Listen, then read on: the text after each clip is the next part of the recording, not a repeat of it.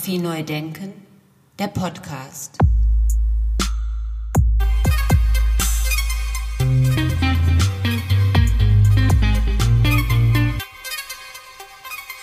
Herzlich willkommen zum Podcast Fotografie neu denken.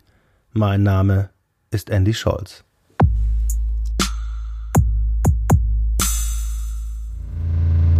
Zur heutigen Ausgabe begrüße ich ganz herzlich das Künstlerduo Böhm Kobayashi.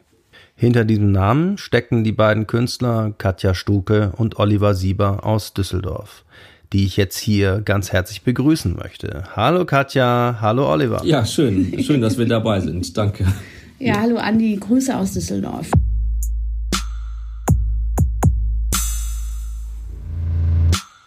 Böhm Kobayashi, liebe Katja, lieber Oliver, wie, wie, wie, kamt ihr, wie kamt ihr auf diesen Namen? Wir haben halt, äh, als wir angefangen haben, diese Hefte zu machen, die hießen halt ursprünglich mal Frau Böhm, weil wir das halt nicht unter unserem Namen machen wollten, sondern weil wir gedacht haben, wir brauchen so einen Zeitschriftennamen.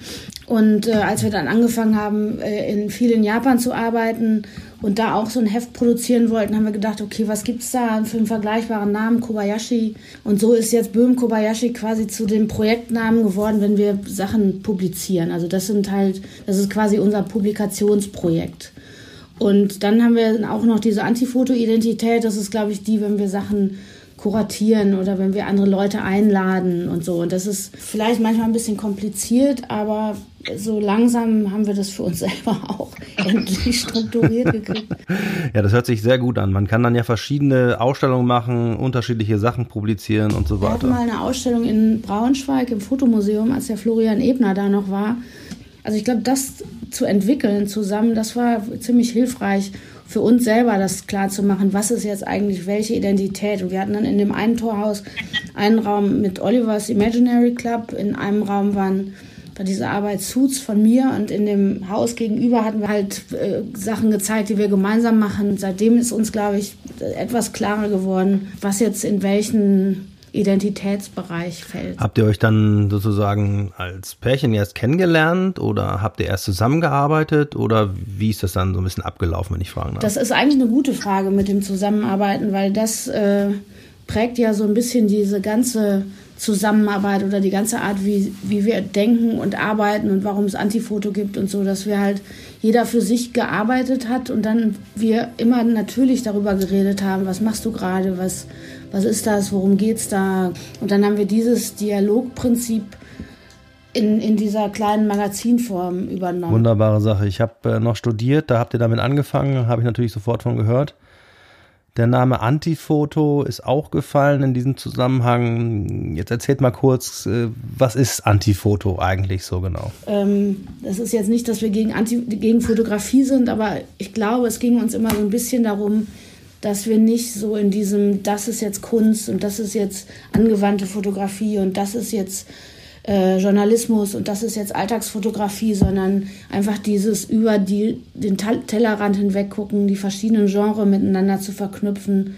Ja, das war eigentlich ganz schön, als wir die äh, eine Ausstellung gemacht hatten, hatten wir Pia Stadtbäumer ähm, gefragt, weil wir ihre ähm, Bildhauerei interessant fanden oder ihre Skulpturen, die sie macht.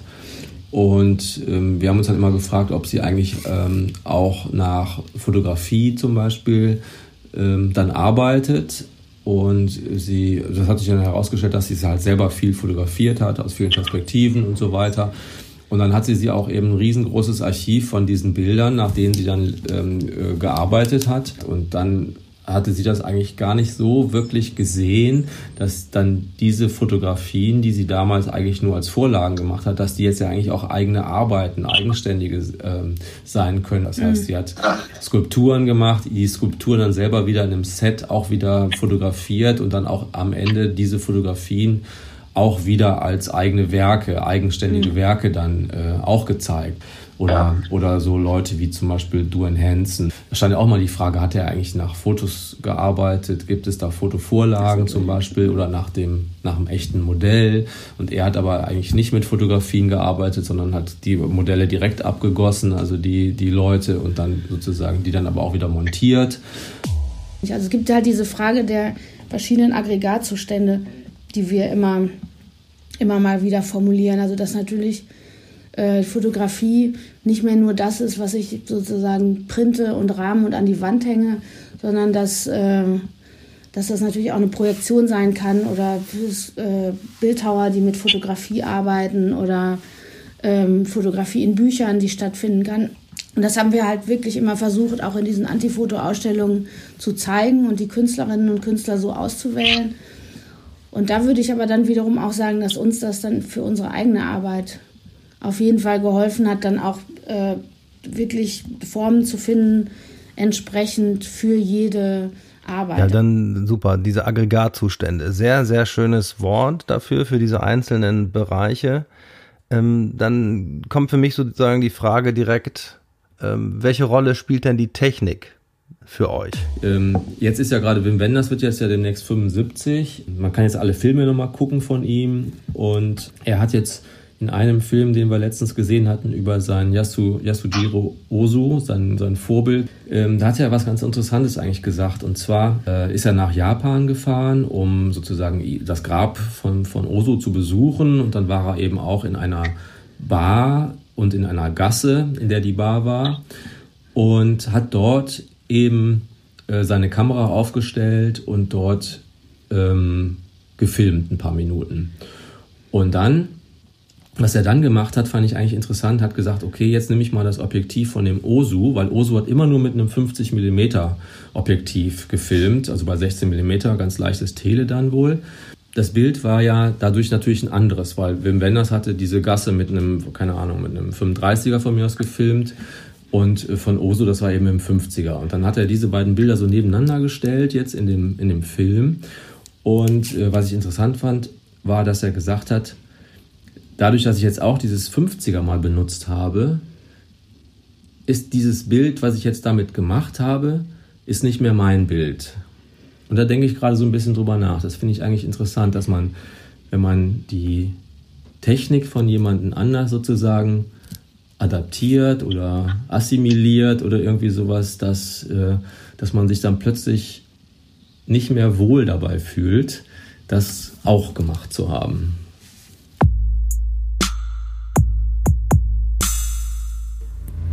Fotografie neu denken?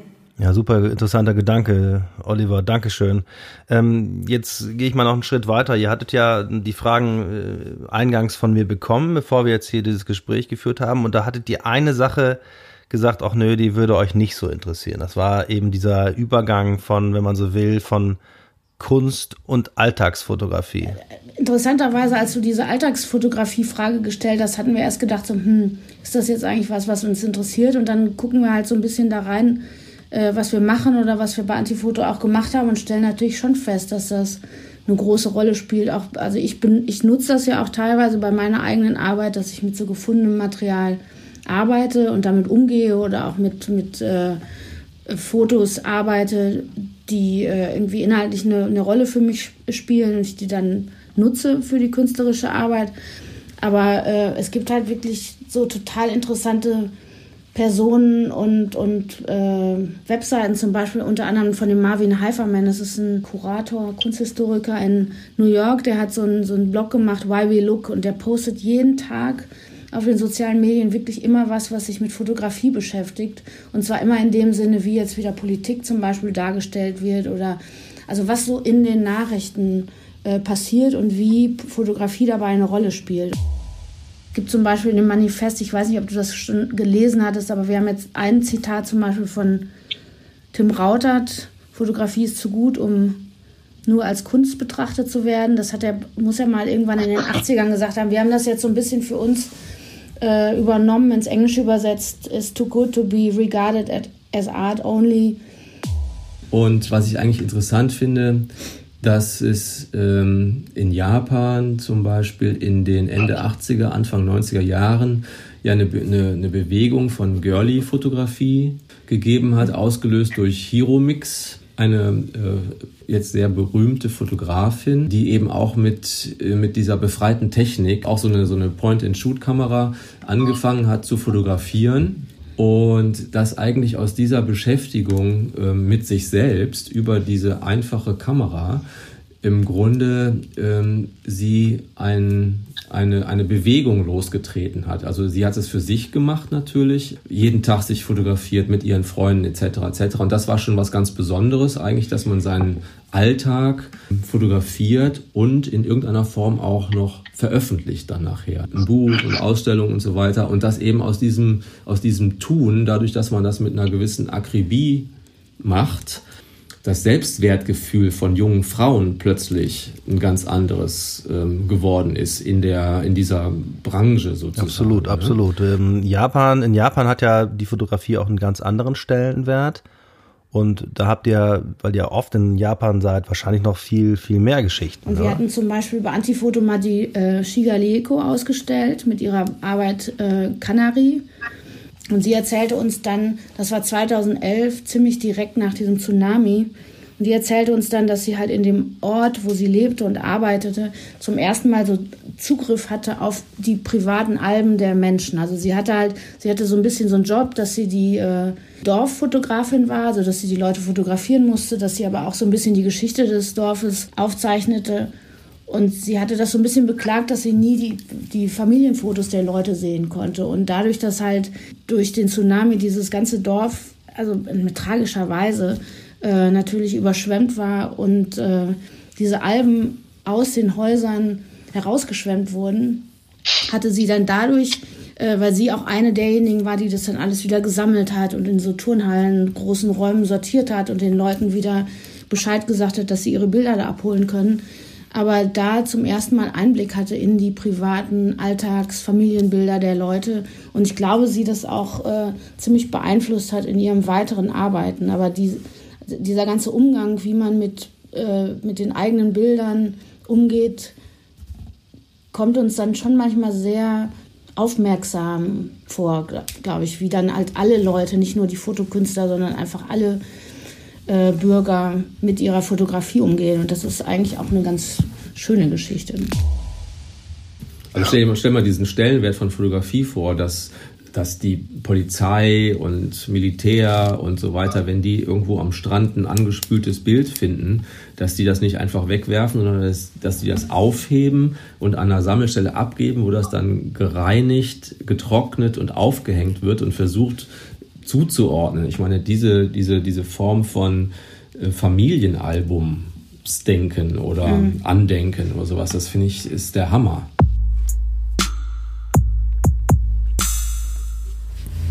Fotografie neu denken. Sehr interessant, ja, absolut. Ähm, jetzt bleiben wir nochmal weiter beim Thema Japan. Äh, am 23. Oktober 2020, so habt ihr mir im Vorgespräch erzählt, wird eine interessante Ausstellung von euch im Ruhrmuseum auf Zeche Zollverein in Essen eröffnet. Worum geht's da genau? Ein Freund von uns hat uns, der kommt ursprünglich aus Gelsenkirchen tatsächlich, der hat uns mal erzählt, dass er eine Ausstellung gesehen hat mit Fotos von japanischen Bergarbeitern im Ruhrgebiet. Und das war natürlich an sich irgendwie ein Thema, wo wir gedacht haben, das, wie, das gibt's doch gar nicht. Also japanische Bergarbeiter im Ruhrgebiet, wieso das denn? Also das war so plötzlich ein ganz neuer Aspekt. Und dann haben wir so ein bisschen recherchiert und der Axel hat mich dann mit eingeladen zu so einem Verein in Gelsenkirchen, die tatsächlich so zwei Ordner haben mit teilweise wirklich echt schönen, gut fotografierten Fotografien, die die japanischen Bergarbeiter damals selber gemacht haben. Also die waren für fünf, sechs, sieben, acht Jahre hier und sind zum Teil auch zurückgegangen. Und die Idee war, glaube ich, dass die hier ausgebildet werden, damit die dann als Ingenieure in, in Japan im Bergbau arbeiten. Und weil der dann ähm, beendet wurde. Durch die Atomkraft. Ja, die Japaner haben dann ja auf die Atomkraft gesetzt, genau. Sind dann halt die Bergarbeiter zum großen Teil zurückgegangen, aber auch äh, hier geblieben. Und äh, das ist schon für dieses Bild über das Ruhrgebiet und diese Bergarbeiter auf jeden Fall ein ganz neuer Aspekt. Und vielleicht hat es ja damit zu tun, worüber wir eben schon gesprochen hatten, dass die Japaner ja schon die Fotografie wichtig nehmen und dieses Dokumentieren und das tägliche Leben. Und so gibt es halt äh, so Fotos von Beerdigungen oder sogar Demonstrationen in Gelsenkirchen oder äh, japanische Bergarbeiter sitzen so in so Wohnheimen zusammen um eine, eine äh, Bierkiste. Aber das wäre jetzt zum Beispiel das erste Projekt, was wir machen werden, dass wir halt dieses, dieses Archiv mal vorstellen. Das ist, als wir die besucht hatten da, diesen kleinen Verein, die wirklich engagiert das auf ihre Art und Weise da machen. Das ist wirklich toll. Und wie viele von so kleinen Schätz, Schätzen es eigentlich noch überall so gibt, wo irgend so jemand also seine Hand drauf hält und das immer so einmal die Woche, einmal alle halbe Jahr so ein bisschen betreut und guckt, ah, jetzt kann habe ich mal wieder ein Wochenende Zeit irgendwie und kann das so scannen oder all die ganzen Sachen. Da gibt es schon eine Menge und es ist aber auch echt nicht einfach, äh, irgendwie zu gucken, was ist es jetzt wert, was ist, also was, was macht man damit irgendwie? Jeder möchte natürlich am liebsten, dass das gut aufgehoben wird. Ja, da sind wir genau in diesem Archivgedanken oder in der Alltagsfotografie oder auch bei dem Gedanken oder der Frage, wie schätzt ihr denn die Bedeutung fotografischer Bilder ein? Ich habe noch eine Sache, die mir immer so wichtig ist, weil ja viel jetzt immer über diese Bilderflut und Instagram und äh, gesprochen wird, ob man das so als Bedrohung oder als oder wie man das eigentlich wahrnimmt. Und ich habe jetzt so über die äh, letzten Jahre äh, bin ich jetzt für mich zu dem Schluss gekommen, dass ich das eigentlich wie Sprache betrachte, weil du das eben auch schon mal sagtest. Also dass ja jeder macht Bilder, so wie jeder ja auch sprechen kann. Also jeder kann ja Wörter benutzen, aber es ist natürlich nicht alles deswegen gleich Poesie oder Journalismus oder Literatur und so sehe ich das halt mit den Bildern auch. Jeder soll gerne so viel Bilder machen, wie er will. Man muss es halt irgendwie eine Systematik oder ein Konzept oder irgendwas entwickeln, dass man das natürlich unterscheiden kann, dass man sagen kann, okay, das ist jetzt irgendwas, das schnell mal eben bei, bei in den sozialen Medien entstanden ist und das ist halt was, was passiert eigentlich, wenn es in einen anderen Kontext kommt oder äh, was ist einfach mit der anderen Fotografie auch, dass man die nicht vor lauter Bilderflut sorgen ganz aus den Augen verliert. Sehr schön. Ich finde gut, dass du das äh, von dir aus angesprochen hast, Katja, weil das war ja auch Thema vom ersten Podcast mit Stefan Gronert und äh, wird immer wieder diskutiert. Und sobald ich immer jetzt Bilderflut höre, weil du jetzt die Frage gestellt hast oder weil das wieder irgendjemand anders thematisiert vielleicht weil so, Katja ne? schon wieder ähm, habe ich irgendwie das Gefühl für mich jetzt, ähm, also ich fühle mich weder von Bildern penetriert oder bedroht oder ich habe nicht das Gefühl, dass ich zu viele sehe oder dass ich erdrückt werde von Bildern, weil ich eigentlich ja die Bilder auf eine Art leider an- und ausschalten kann. Ne? Also wenn man jetzt über eine Bilderflut nachdenkt, meint man ja meistens, glaube ich, den, den Auftritt in sozialen Netzwerken. Und das ist ja zum Beispiel irgendwas, das kann ich ja wirklich einschalten und ausschalten. Und äh, ich würde eigentlich viel lieber mit, mit Bildern häufiger und stärker und selbstverständlicher konfrontiert werden. Ähm, das ist aber leider eigentlich äh, aus meiner Perspektive überhaupt nicht mehr so, weil ähm, zum Beispiel die diese Großflächenplakate, die mich äh, oft lange begleitet haben, die ähm, die gibt es ja eigentlich nicht mehr. Wenn man nochmal wieder was sieht, ist da wirklich gar nichts an Inhalt oder was man so gucken möchte. Das heißt, äh, wenn ich jetzt durch die, durch die Straße laufe, fühle ich mich eigentlich bilderfrei. Also ich sehe gar keine Bilder mehr, die, weil keine mehr da sind, ähm, die ich, mit denen ich mich irgendwie beschäftigen kann. Und jetzt nochmal so aus der Zeit der 90er Jahre zu sprechen, wo man dann halt eigentlich manchmal sich gefreut hat, ähm, wenn jetzt wieder eine, irgendeine hippe Agentur irgendein neues Auto promotet hat, da hatte man dann plötzlich einen Dialog oder ich sage jetzt mal so diese diese Zigarettenkampagnen von Lucky Strike oder solche Sachen. Also das war schon nicht uninteressant. Durch diese ganze Bilderflut, das ist ja keine Herausforderung in dem Sinne, dass man jetzt sich damit auseinandersetzen muss und äh, so bestimmte Sachen wie jetzt zum Beispiel diese Benetton-Kampagne war ja schon so, dass sich plötzlich alle mit Fotografie und der Bedeutung und wie darf man das und wie wird das eingesetzt mit diesen Fragen beschäftigt hat.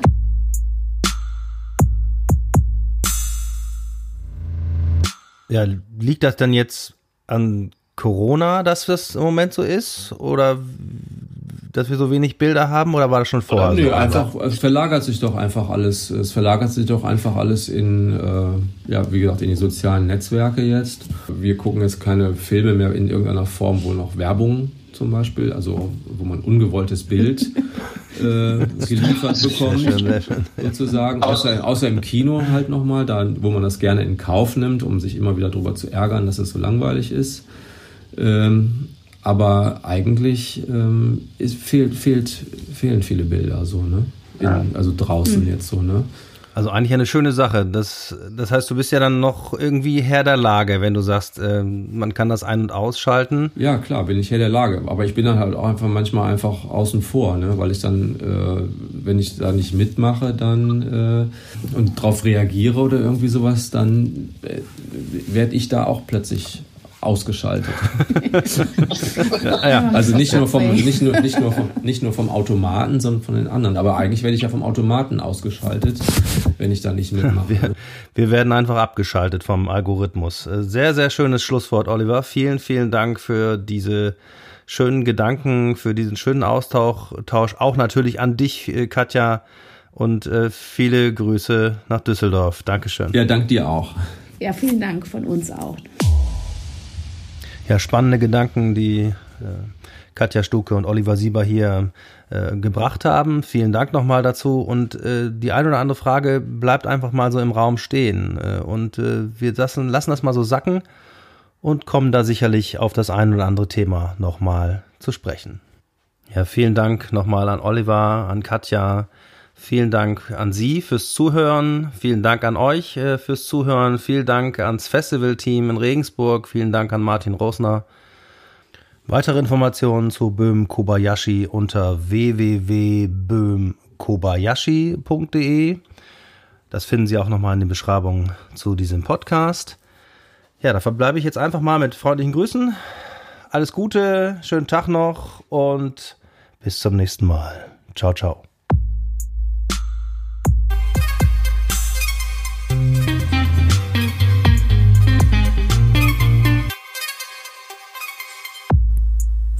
Fotografie neu denken, der Podcast.